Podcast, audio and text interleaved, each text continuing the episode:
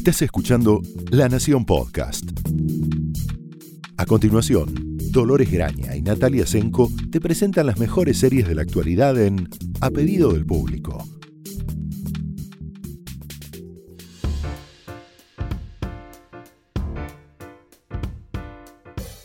Hola, bienvenidos al último episodio de esta temporada de A Pedido del Público. ¿Cómo están? Soy Dolores Graña. Yo soy Natalia Senko. Y bueno, sé que anunciamos eh, por nuestras redes sociales, como si fuera, viste, la, propaladora del barrio, eh, que íbamos a cerrar el año, pero seguramente, efectivamente lo estamos haciendo en este, de este lado del 2020, pero seguramente vamos a encontrarnos con ustedes cuando estemos en 2021, así que vamos a tratar de tener la perspectiva de este nuevo año que seguramente será mucho mejor que el 2020. Ay, Dolores.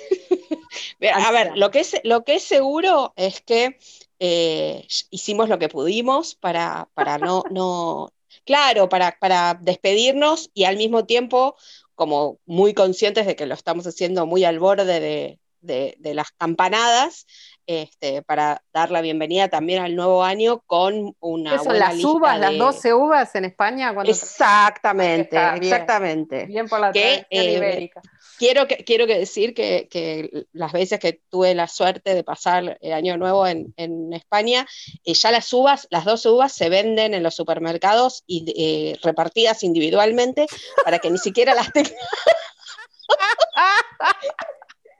son, son los amo, amo, amo que esta risa no se entienda como, como desprecio, sino puro amor. contrario.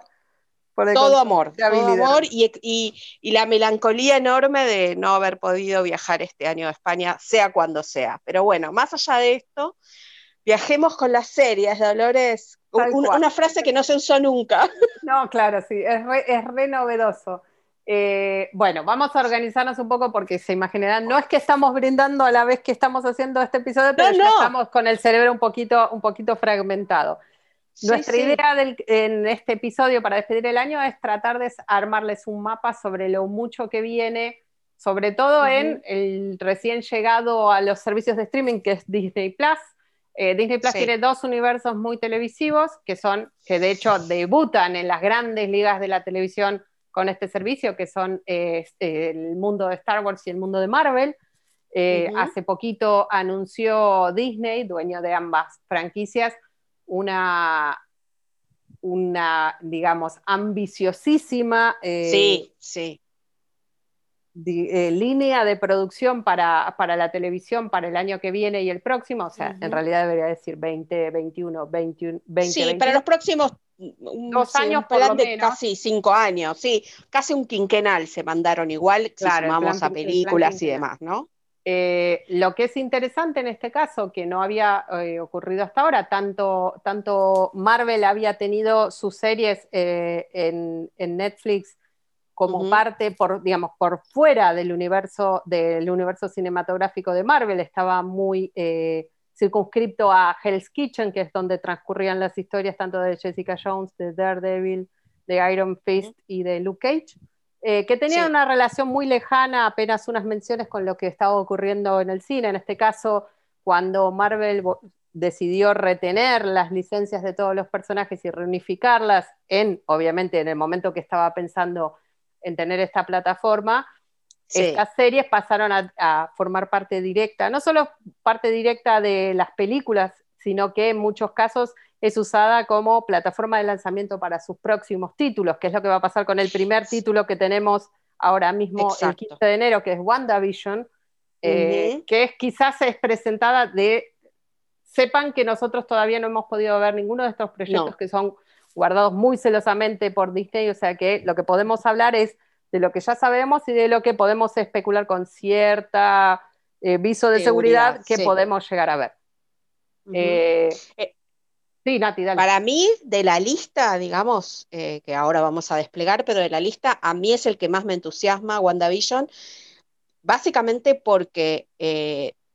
digamos, lo que fueron mostrando desde, digamos, julio del año pasado, del 2019, cuando hicieron la primera presentación grande de todos los proyectos de Marvel para Disney Plus,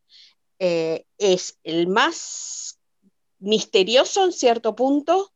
el más ambicioso, creo, en términos narrativos o de género, y eh, además nos devuelve dos personajes eh, que funcionaron, en mi opinión, muy bien en, las películas, en el universo cinematográfico, que son obviamente Wanda y Vision, eh, y que parece el nombre de un kiosco, ¿no? Como los hijos de... Del mar, claro, que son los nombres de los dueños. Bueno, es más o menos así. En este caso es eh, una reunión de eh, los nombres de sus dos protagonistas, que son como los Romeo y Julieta del universo cinematográfico de Marvel, son los amantes contrariados. Quienes hayan leído las historietas de La Bruja Escarlata, en su momento, van a tener una idea somera de lo que puede llegar a pasar en esta historia, que seguramente debe tener varios cambios sobre el original. Lo que podríamos adelantar sin decir demasiado, porque aparte podemos equivocarnos, es, eh, como los avances demuestran, los dos personajes, Vision, sabemos que no está vivo, sino está muerto, murió en, en el enfrentamiento con el villano Thanos y obviamente Wanda Maximoff no pudo salvarlo. Y lo que sabemos es que esta historia comienza en un universo muy de la sitcom de los años 50. De hecho, sabemos que Dick Van Dyke es uno de los asesores para tratar de lograr eh, el clima más parecido al original. Se grabó, de hecho, el primer capítulo con público en vivo, lo que es una rareza para Marvel y es lo que lo hace, como dice muy bien Nati, más interesante saber cómo estas dos estéticas y sensibilidades van a enganchar eh, en conjunto. Eh, el personaje de Wanda Maximoff es, y esto no ha sido muy explorado en las series y por eso es muy interesante ver qué ocurre, es uno de los personajes con mayor cantidad de poderes, muchos de los cuales no se han visto todavía en las películas, y aparte que ha sufrido una serie de pérdidas eh, muy tremendas en su historia y que han dejado, digamos, su integridad emocional y psíquica muy golpeada. Entonces, lo que podemos aventurar es que este universo así completamente doméstico al estilo de las sitcoms de los 50 es un intento de Wanda por recuperar una felicidad romántica y familiar que perdió claramente porque él no está realmente ahí. Y lo que ocurre es que una de sus grandes capacidades es cambiar la realidad, digamos. Claro. que después, en un momento, comienza a ser tratado como magia y por eso sabemos que la historia que se cuente en WandaVision se engancha directamente con una de las películas próximas de Marvel, que es la de Doctor Strange, que es el otro mago digamos, de este universo. sí, eh, los, digamos, los, dos que tienen las capacidades, en todo caso, de alterar la percepción y, por ende, lo interesante con, me parece a mí, con, el planteo de vieja sitcom, de, digamos, un poco el show de Dick Van Dyke, un poco eh, eh, I Love Lucy, un poco de Honeymooners, o sea, toda una, una tradición de sitcom norteamericana de relaciones eh, matrimoniales, jóvenes, parejas, empezando su vida juntos, con eh, el potencial, digamos, eh, de ciencia ficción, obviamente que existe en la base de Marvel. y dos actores, además, porque a mí me parece que no es menor el hecho de que Marvel haya decidido aprovechar el buen funcionamiento, la buena química entre Paul Bettany y Elizabeth Olsen es algo sorpresiva, sobre todo por la diferencia de edad, pero bueno, Hollywood se especializa en hacernos olvidar, aunque sea momentáneamente, de eso, de eso mismo. Eh, pero bueno, al haber funcionado tan bien en las películas ese recoveco romántico, digamos, que no es el género en el que Marvel se destaca especialmente, diría casi todo lo contrario, eh,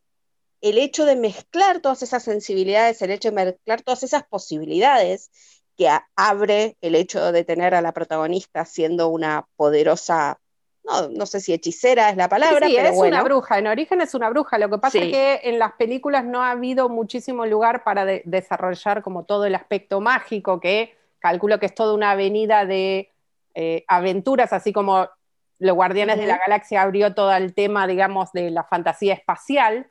Eh, creo que es la avenida que ahora comenzarán a desarrollar, que tiene un montón de personajes. Hay otros personajes en lo que se vio de los avances que también indican esto. El personaje de Catherine Hahn, aparentemente es otro personaje muy importante que la va a ayudar a desarrollar estas habilidades. Eh, que se llama Agatha Harkness, que también es muy conocida en, los cómics. No quiere decir que haga el mismo papel en la, serie, pero es una mezcla de un montón de elementos que Marvel no ha intentado ahora y la verdad que es interesante ver porque parece ser un, proyecto completamente distinto a los que Marvel ha emprendido y que ahora vamos a hablar de varios, que son básicamente avanzar en una senda que ya las películas desarrollaron muy bien y tuvo mucha aceptación en el público, avanzamos por ese lado. Exacto, ese es el caso, por ejemplo, de la, de la que se supone será el siguiente estreno, que es em, Falcon y el Soldado del Invierno, que es en, sería en el 19 de marzo, eh, que bueno, recupera los personajes de eh, Capitán América, em, con sus, digamos, también con la química en otro sentido, pero la química probada entre Anthony Mackie y Sebastian Stan, los dos actores que interpretaban en este caso, Falcon y el Soldado del Invierno, em, ahora se transforman en una unidad de lucha este, por la justicia, con, tampoco se sabe demasiado, pero bueno, con, con por ejemplo, un villano que también viene de las películas, que es el varón Seno, nunca, nunca sé muy bien cómo pronunciarlo, pero es así, Senmo, eh, que está interpretado por el actor eh, alemán-español eh, Daniel Brühl, y que ya lo, interpretó en, la última película de Capitán América, y bueno, ahora continúa. Puede ser interesante, esta es una de las series que estuvieron, su grabación estuvo absolutamente atravesada por eh, la emergencia sanitaria global, se tuvieron que frenar las grabaciones, ya se completaron, eh, parte de la serie se grabó en República Checa, no sé qué significa eso para la historia, pero es un dato de la realidad que estoy trayendo. Sí, en principio es un proyecto más, más convencional para Marvel en el sentido que son dos personajes troncales, digo, el personaje de, Falcon es el que recibe como el, testigo de Capitán América al final de las películas y tendrá que aprender a ser Capitán América a su manera, y, Bucky Barnes, el, el, soldado del invierno, seguirá acompañándolo como lo acompañaba el personaje eh, de Chris Evans, entonces parece más volcada a la, acción y la aventura eh, internacional, en el sentido que era Guerra Civil, por ejemplo, que es una de las eh, mejores películas de, Marvel en ese sentido. Sí, bueno. Y aparte un estilo completamente distinto al de WandaVision de manera de poder sí. a más público. De hecho, si lo pensamos, está bueno como ese, ese díptico, ¿no? O, que sean esas dos las primeras, porque bueno, históricamente eh, las películas enfocadas en Capitán América por su mismo origen y su mismo, eh, digamos, mítica, eh, son las películas de más, eh, estilo más clásico, digamos, de relato clásico de, Marvel y que funcionó muy, muy bien con Chris Evans como Capitán América, que bueno, por supuesto ahora ya no está más en ese rol, pero el hecho de que sí, Falcon y Soldado del Invierno aporten, digamos, casi el toque eh, narrativo vintage, podríamos hmm. decir, eh, para la nueva plataforma, me parece que es, muy interesante. También se suma un personaje que quizás los seguidores de los cómics lo conozcan, que es un, personaje que va a interpretar eh, Wyatt Russell, que bueno, a propósito es hijo de Kurt Russell y Goldie Hawn, que va a ser de, de un soldado que tiene el poderío de Capitán América, aunque no su eh, firmeza moral, digamos. Eh, así que bueno, eh, con todo en ese eje, creo que va a ser, sí, una cosa más de aventuras, al modo que tal vez lo era también Agent Carter, que era otra de las series derivadas de Capitán América, que en ese caso fue producida por la cadena ABC, así como que también producía la otra serie de Marvel, que era Agents of Shield, que sigue en marcha, estará cerrando prontamente, pero bueno, hay que aclarar que esas no van a formar por ahora parte de, Disney Plus, sin embargo, son también propiedad de Disney porque ABC es un canal eh, de televisión abierta en Estados Unidos que también es propiedad de Disney, digo, para que mm. todo quede en familia y en casa, ¿no? Eh, otra de las cuestiones eh, familiares que nos, va, que nos va a presentar en algún momento a Disney Plus es She-Hulk, que nos tuvo un poco a, entre comillas, maltraer este año, con todas las cosas de este año, porque se suponía que, eh, bueno, no es que se suponía, en un momento Tatiana Maslani, la actriz canadiense de Orphan Black, dejó deslizar que ella era, o sería, o iba a ser eh, la protagonista de She-Hulk, eh, y luego se desdijo, no sabemos exactamente si fue un problema, digamos, contractual, una broma un, o qué, pero finalmente fue anunciada como eh, la protagonista de esta serie, que toma a una abogada que es, si yo entiendo bien, corregime Dolores, la prima de Bruce Banner, es decir, la prima del Hulk original, que eh, gana sus poderes o es maldecida con sus poderes, según más bien la mirada de Hulk, a partir de una transferencia, una, transfusión, una transfusión de sangre eh, de su primo. No quiero, no, no, me pidan que explique más allá de esto. No, no, eh, porque aparte no sabemos en qué circunstancias la va a recibir, porque hay veces que esas cosas pueden ser cambiadas como para dar énfasis a, algún, alguna parte de la historia o a algún lado del personaje. Lo que tiene interesante eh, She-Hulk, aparte de ser más virada a la comedia, porque tiene un tratamiento bastante más contemporáneo que en su momento lo que tenía Hulk, es que eh, la, prima, la, prima de Hulk, She-Hulk, eh, es abogada y básicamente se dedica a tratar casos que tienen que ver con los superhéroes. Un poco en el sentido que lo hacía Daredevil en la serie de Netflix, pero en este caso son como casos más de las grandes ligas. Eh, mm. Entonces es posible que a través de su trabajo pueda entrar en contacto con otro tipo de personajes más adelante eh, y pueda tener una llegada a las películas. Lo interesante, lo interesante de estas series de Disney es precisamente la mirada, digamos, la proyección global que tienen estas historias, que no es que es como una especie de semillero en el que los riesgos son pocos, las posibilidades de que los personajes crezcan son pocos, porque en realidad tienen que mantenerse lejos de las películas. No, en este caso está planteado como un, universo compartido, entonces es posible que después de ver una serie uno pueda ir al cine y ver cómo desarrolla el personaje cuando va cambiando de ámbito. Y por otro lado, Disney lo que permite es eh, que la mirada vaya a ser siempre en todos los casos para la familia. Obviamente quien busque una serie con personajes más arriesgados en el tema de superhéroes seguramente las va a tener que ir a buscar a otra plataforma como Amazon, con The Voice y demás. Pero en este caso van a ser historias bien contadas y que van a poder ofrecer la posibilidad de, como las películas de Marvel, eh, ser una experiencia compartida por toda la familia, como es el caso exitosísimo de The Mandalorian, que es una serie a la que nadie podría eh, juzgar como em, infantil o corta de, ambición o con un lenguaje poco refinado. Por el contrario, de hecho, cuanto más se conoce de cine, más puede disfrutarse las citas y los planos que son homenajes a grandes clásicos del western o de la acción. Eh, y sin embargo es una propuesta que puede compartirse en familia sin problemas y esa es claramente la intención de todas estas propuestas, que van a tocar en todos los casos algún tipo de género como central, en este caso, en, este, en este rol en particular, probablemente tenga algo del género de serie de abogados. Sí, eh, probablemente. pero en el caso de Tatiana Maslany sabemos que es una, una actriz muy versátil, entonces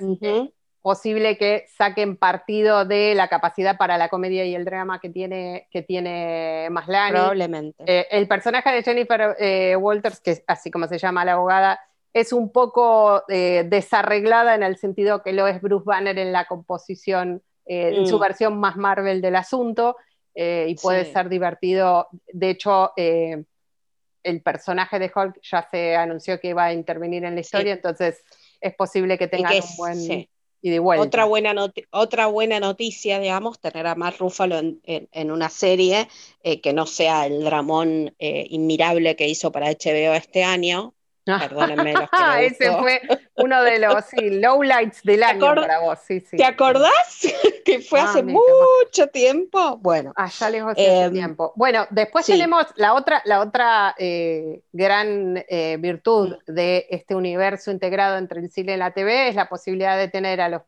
a los actores que interpretaron en las, en las películas sus personajes, poder tenerlos en la pantalla chica retomando ese personaje, incluso si está muerto, como es el caso de Loki Tom Hiddleston. Exacto, eh, que bueno, se, está enunciada para mayo, ya se eh, divulgó un, un trailer que, digamos, eh, corresponde, le hace justicia a el personaje que hizo tan famoso y, que le dio una carrera básicamente más allá de Gran Bretaña a Tom Hiddleston, que es así, bueno, el, burlón, eh, algo, algo no, bastante em, celoso de su hermano eh, Dios Thor y, em, digamos, eh, un villano que a todos nos cae bien o nos puede caer bien en potencia, que aparentemente va a formar parte de una, de una liga que está desarrollada en los cómics que se ocupa de mantener organizadas las diferentes líneas temporales, temporales del universo. Claro, eh, porque si, si la, la, reaparición de Loki, que ya en las películas se encontró un subterfugio con estos viajes hacia atrás en el tiempo necesarios para poder derrotar a Thanos y la posibilidad de que un personaje pueda salirse de su línea de tiempo y avanzar hacia el futuro para evitar morir en todas las líneas temporales, este desarreglo es básicamente uno que puede repetirse alrededor de todos los universos, tanto en Marvel como en DC Comics, para la gente mayor como yo, que es previa a la idea del multiverso en los cómics, sepan que en ambos casos hay múltiples, en algunos casos se les llaman universos, en otros casos se usa la idea de Tierra 1, Tierra 2, Tierra 732, para presentar diversas versiones del personaje que pueden tener historias con alguna variación o mucha variación, pero que no se cancelan mutuamente, o sea, que pueden existir en paralelo sin que uno contradiga el otro. Entonces, claro, la, idea de... No, digo, la idea de canon para Marvel es muy distinta, eh, por ejemplo, de la de Star Wars, donde también hay idas y vueltas en el tiempo y em, personajes que reaparecen aunque ya están muertos y diversas cosas, pero en el caso de Marvel tiene atrás de esas reapariciones hay una justificación narrativa. Eh, hay quien no le interese ese tipo de justificación narrativa o le parezca que es un rulo exagerado, pero de hecho todo, todas estas historias están apoyadas en esa, eh, digamos, en esa llave de aquí esto es posible porque los, tiempos y los universos paralelos existen tanto como la realidad que uno cree estar viviendo, digamos. Claro, en realidad es como lo mismo que cuando uno crece y la ropa le queda chica. Originalmente estos universos iban completando y en un momento eh, esta, esta, constricción temporal o la posibilidad de no poder cambiar algo que en su momento fue pensado para una única historia, pero empezamos a reunir a los personajes y a las diversas esferas en que, en que vive cada uno de ellos y empiezan a tocarse y empiezan a entrar en contradicción. Entonces fue una solución que se encontró. En el caso de DC, muchas veces también en Marvel, ¿no? Hay como lo que llaman eventos, que es como historias que liquidan una X cantidad de personajes para volver a reinventarlos con nuevas reglas, haciendo borrón y cuenta nueva, y un poco lo que va a ir haciendo Marvel en la televisión también es esto, a lo que se dedica aparentemente Loki en, su serie es precisamente una especie de agencia temporal que se llama la Autoridad de Variación en el Tiempo, que es una especie de policía de la línea temporal que se, dedica a investigar y corregir estas paradojas que ocurren de manera de que el universo no se descuajeringue precisamente porque hay gente viajando en el tiempo y haciendo cosas que no debería poder hacer porque en ese momento no existía. Entonces, seguramente Loki sirve para eso, para organizar un montón de paradojas que dejará limpio el camino para próximas películas.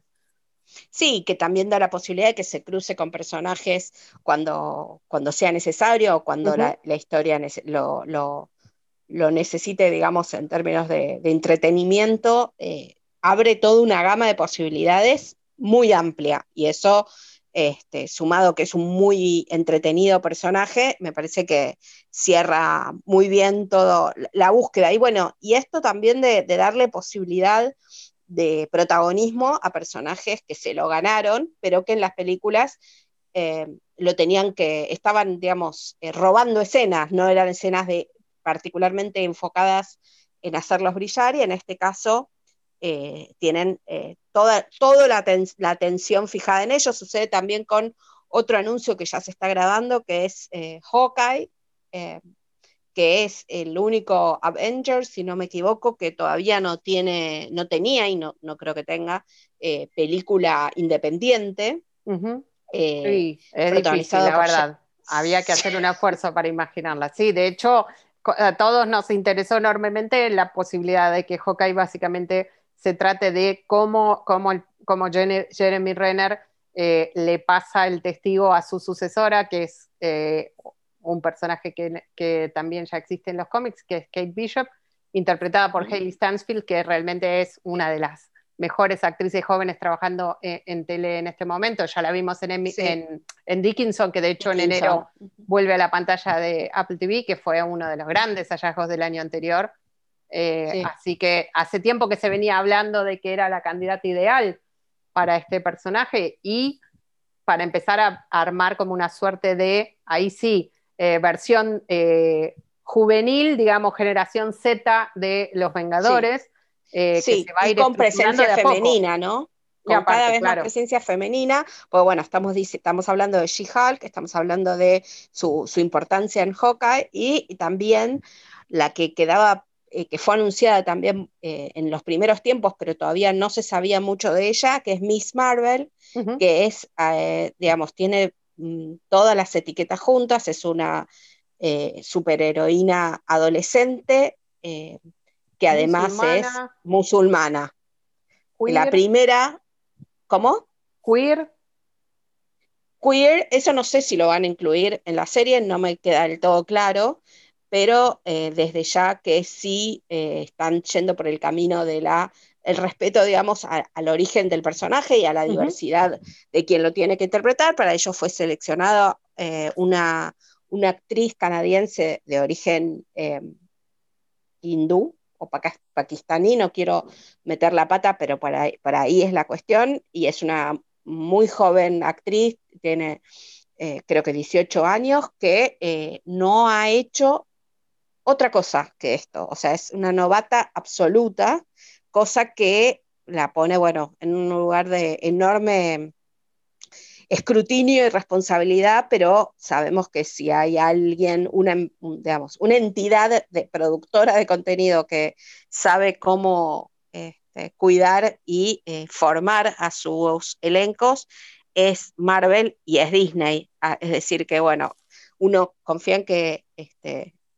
es, un, proyecto que con todas esas características tendrá un, buen destino. Eh, por lo pronto, hasta a, partir de ahora, hasta ahora, digamos, es una curiosidad eh, y, una, y viene a completar un faltante en, el universo de Marvel con respecto a los papeles femeninos protagónicos. Eh, está pendiente de estrenar, ya se sabe por una cuestión eh, de cierres de salas de cine en todo el mundo, eh, la película de Viuda Negra, la protagonizada por Scarlett Johansson y Florence Pugh. Sí, pero de hecho el personaje de Florence Pugh, que está pensada como sucesora de Viuda Negra, lo mismo que hablábamos con Hawkeye, también es parte del universo de las series de Marvel en Disney Plus. Sí. Y en todos los casos es una una renovación. De hecho, eh, Miss Marvel es fanática de Capitana Marvel, por eso lleva ese nombre y ya se anunció que va a formar parte de Capitana Marvel 2. O sea que tenemos acá una, un lindo recambio en donde, bueno, obviamente lo que permite es que el público siga pendiente de la próxima eh, entrega de la novela, la novela Marvel. Exacto. es como, sí, como la, la versión eh, siglo XXI del folletín, cada vez más eh, enredado en su, propio, en su propia narrativa. diciendo eso, podríamos pasar a, repasar así muy eh, someramente eh, otra de esas novelas por entregas que son las, las historias de Star Wars, ¿no? Sí, por supuesto. vos mencionabas antes Mandalorian y el éxito absoluto mundial, además global, de sus dos temporadas ya disponibles en Disney Plus, em, que ya tiene asegurada una tercera temporada y que al final, esto voy a, va, viene de spoiler, así que si no vieron el final de la segunda temporada de Mandalorian, eh, adelanten, salten, no se vayan porque después seguimos. Pero bueno, para decirlo, el, final de la segunda temporada de Mandalorian viene con una escena extra donde se eh, ve al personaje de Boba Fett apoderándose del el palacio de el ya eh, fallecido Jabba de Hutt y em, la placa que anunciaba un título que era The Book of Boba Fett y una fecha, diciembre 2021. Para algunos fanáticos de Star Wars y conocedores del canon y de la, del universo creado por George Lucas, esto podría, fue interpretado de dos maneras en principio, como el subtítulo de eh, la tercera temporada de Mandalorian, que estaba anunciada para la misma fecha, para diciembre de 2021, y otros como la anunciada pero nunca este, materializada serie independiente de Boba Fett, un personaje eh, de los más queridos, eh, irracionalmente amados, porque digo, la pasión y el fanatismo a veces no tienen otra justificación más que ellos, esa misma pasión y ese mismo enamoramiento de Boba Fett, que es un, el cazarrecompensas eh, mandaloriano. mandaloriano, de la fe mandaloriana, pero no ahora nos enteramos de la secta extrema a la que pertenece el mandaloriano que protagoniza la serie. Esto es un rulo un poco complicado, pero síganme que, no, que, salimos de esta. Y eh, efectivamente, John Favreau, que es el creador y eh, productor ejecutivo tanto de Mandalorian como de varias de los otros productos de Disney Plus que vamos a estar teniendo en, al transcurso del próximo año, eh, aseguró que no, que se trata de una serie eh, independiente y que eh, el Mandalorian que conocemos, digamos, el que está interpretado por Pedro Pascal, volverá y seguirá en, en sus aventuras durante la tercera temporada. Entonces ya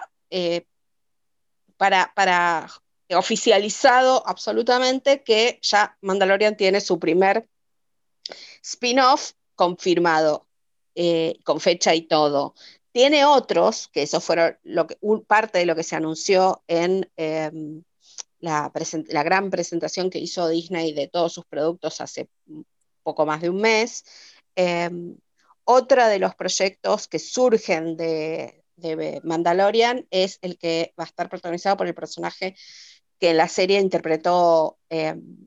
Rosario Dawson, que es un personaje, una, una guerrera Jedi, eh, digamos, que toma mucho de la cultura samurái japonesa, que fue lo que de todos modos inspiró a, los, eh, a, George Lucas en el momento de crear a esos guerreros, que va a tener su propia serie, eh, cosa que festejamos eh,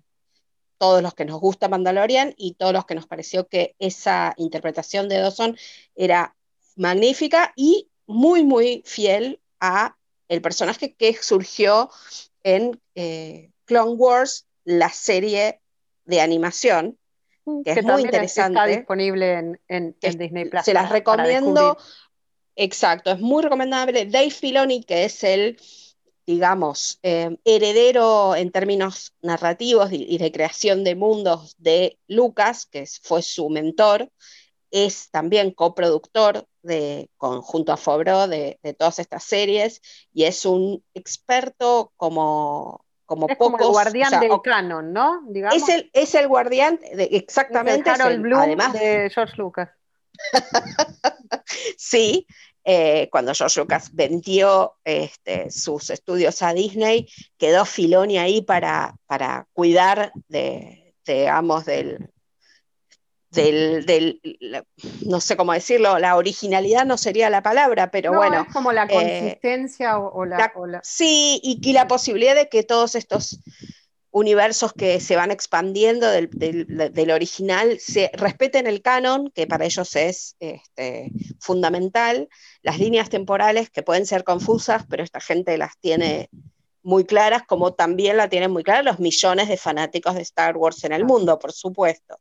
Pero hay que decirlo que para ver estas series no hace falta ser un, fanático empedernido. No, de hecho no es necesario haber visto ni siquiera Star Wars. De Mandalorian se sostiene perfectamente por fuera de, no hay que rever las películas, no es necesario ver ninguna, se puede disfrutar en, su no, y las, del mundo. Exacto, y, lo que por ahí quienes hemos visto las películas o,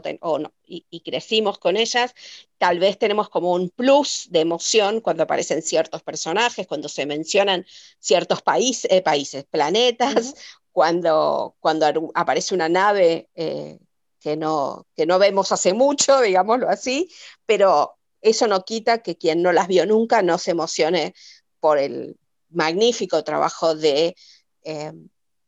efectos visuales que,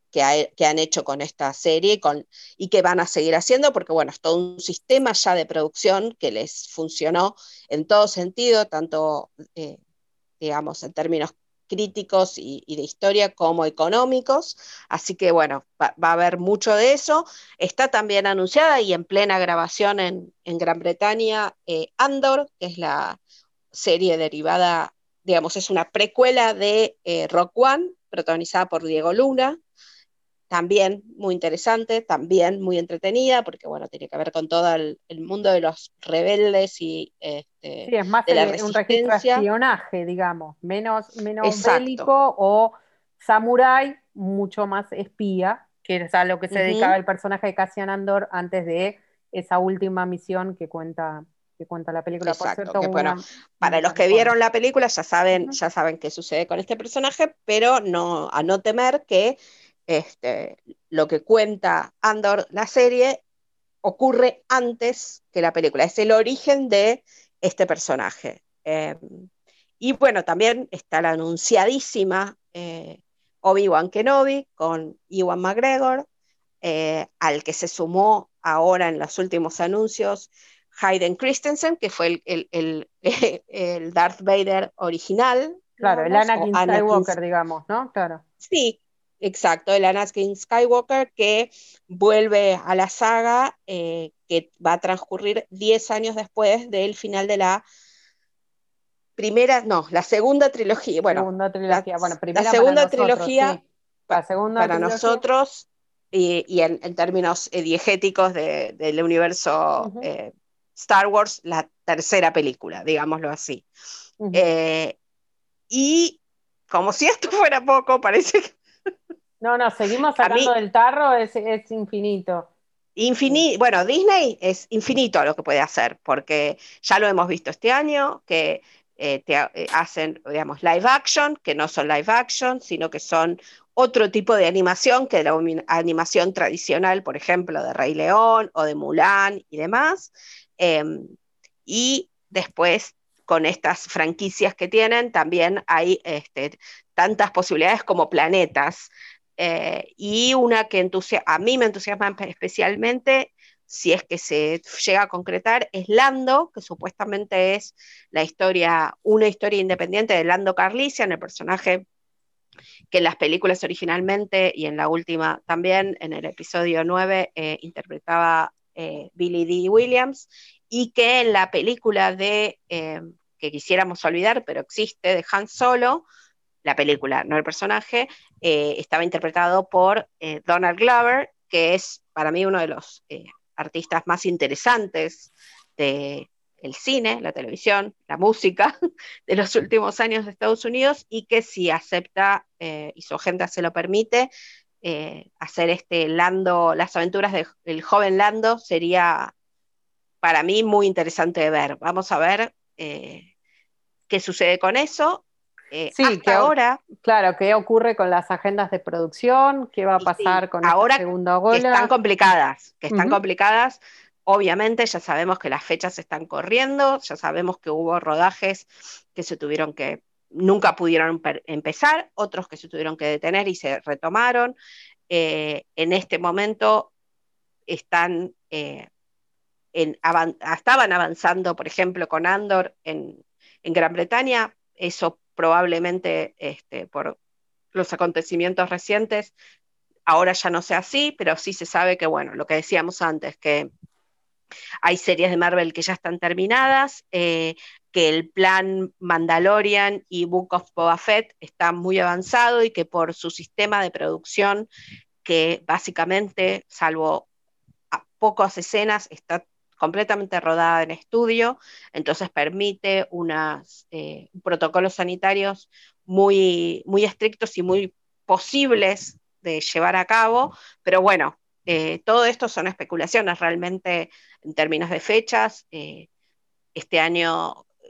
Disney, Marvel y todos sus, todas las productoras y todos los estudios,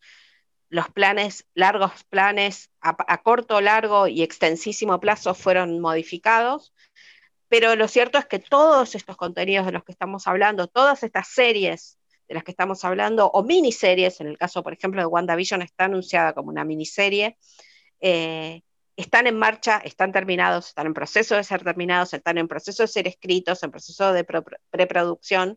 y que eventualmente eh, llegarán a Latinoamérica, por supuesto, al mundo entero y a Latinoamérica, según eh, ya la marcha con Disney Plus eh, instalado en, nuestros países de este lado del mundo, al mismo tiempo que en Estados Unidos. Eso por lo menos es, esa por lo menos es la promesa y la que se viene cumpliendo como vimos con Mandalorian, por, ejemplo. Sí, sí, ciertamente, y con este esquema que Disney mantiene a rajatabla, que también tiene Apple, de em, estrenar e-, una vez por semana los episodios. Sí. Que otra vez, como todo tiene que ver con todo, volvemos a la idea esta del folletín, ¿no? De, de, la, del folletín, de la televisión tradicional, de, bueno, de volver un poco, a pesar del, medio este, de última generación, a pesar del streaming, eh, volver a, a la estructura de estreno y narración eh, que no es el, el, maratón, que no es el binge watching, pero que a ellos les ha, probado ser absolutamente efectiva, exitosa y casi fundamental para la creación de un fenómeno como es, por ejemplo, Mandalorian. Bueno, por, supuesto, como bien dice Nati, eh, esto es lo que esperamos poder ver en los primeros meses y a lo largo de todo el año. Es, 2021 eh, dispondrá como 2020 dispuso de nosotros eh, en, reiteradas ocasiones. Esperemos que hayan terminado bien el año cuando escuchen esto y lo estén empezando mejor. Nos vemos en la próxima temporada el año que viene. Cuídense mucho, hasta luego. Hasta la próxima. Gracias por escuchar.